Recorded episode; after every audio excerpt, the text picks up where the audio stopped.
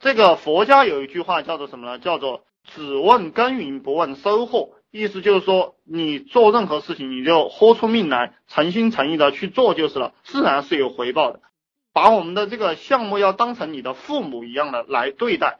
还有一个点就是说，我这个人呢最讨厌一天到晚给自己讲负面情绪的话。其实我们创业是需要非常非常大的动力的。如果一个人不断的散发这个负面的情绪，那么这个人他其实就是在给别人阻力，也同时在给自己阻力，总是在找原因，所以他肯定是做不起来的，他就不能够前进。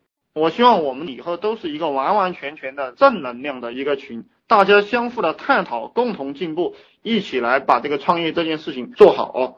凡是到处埋怨的人，埋怨社会的人，其实都是坏人，这是我的一个概念。我最近在了解这个杜月笙，就是上海滩以前的这个黑社会老大。他在十多岁的时候就父母双亡，然后就靠着自己也站起来了，没爹没娘的，别人也站起来了。包括这个毛泽东，我们的伟大领袖毛泽东，他其实也算是一个穷苦人家的孩子吧，然后能通过自己的奋斗。通过自己的读书呀，不管是干什么的，成为一国之君。所以说，其实作为我们普通人来讲，我们很多人的条件其实都蛮好的，所以完全没有必要去抱怨什么东西。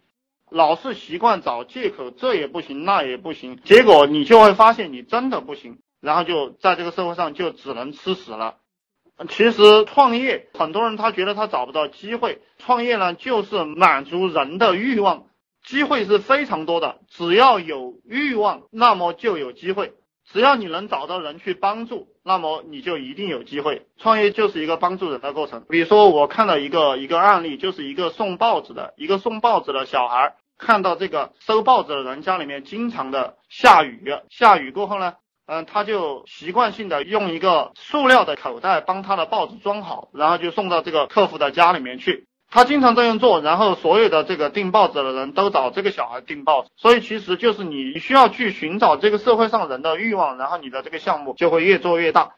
其实不管做什么事情，你要做得好，你都是在帮助别人的一个过程当中。只要你帮助别人，别人就会帮你，然后你就会赚到更多的钱。其实大家理解了这样一个思维过后，根本就不用看什么网赚教程，什么书都不用看，你就天天释放价值。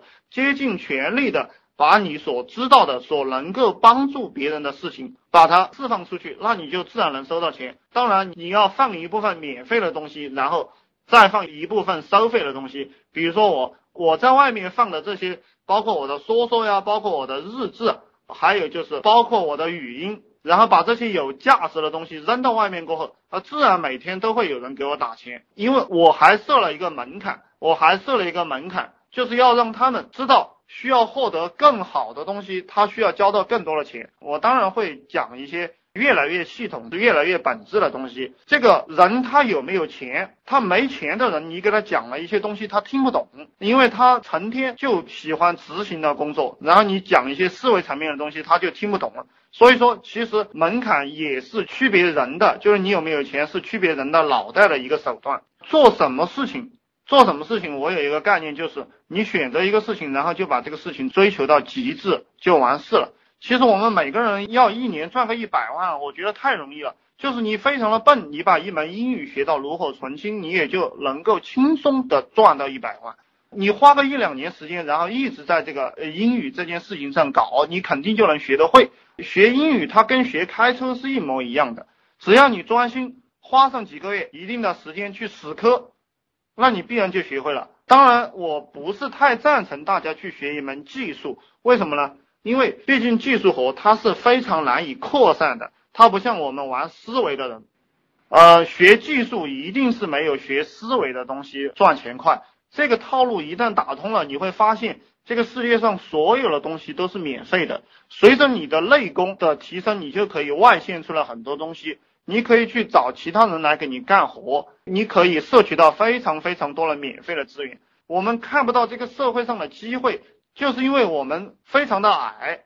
就比如说我以前举的一个例子，就你是森林里的一棵矮树，然后你就只能看到那些树干，不知道外面的世界是什么样的一个世界。那么当你爬得很高的时候，当你这棵树长得很大，比一般的树都高的时候，你才能看到哦，原来原来那么多普通人，你可以看到很远很远的山，就是这个道理。所以说，思维一旦提升，你的赚钱速度会非常快。建网站单页卖英语资料可以做吗？是可以做的，什么都是可以做的，它只是一个思维问题。呃，就是说你要去找你的同行在哪里推广，找你的这个同行的渠道，客户你从哪里去积累，就是这三条。然后我们做生意，我从来都是强调，我们一定是零成本的英语资料。当然你在五八同城上，在那个淘宝网上，你能看到很多零成本的生意。比如说我今天又买了几本书啊，差不多两三百块钱吧。然后他们这个书就是自己用打印机复印的，复印的可能十块钱的成本卖到两百多。就一些绝版的书籍都是可以做的，他这个绝版的书籍能做起来，卖英语资料这个生意不是太好做，为什么？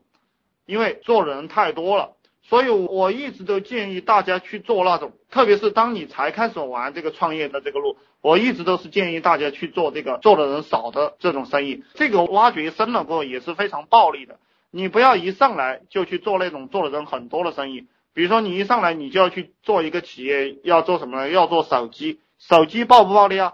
手机相当暴利，中国有十三亿人呢，可能整个中国人拥有的手机也就六七亿部吧。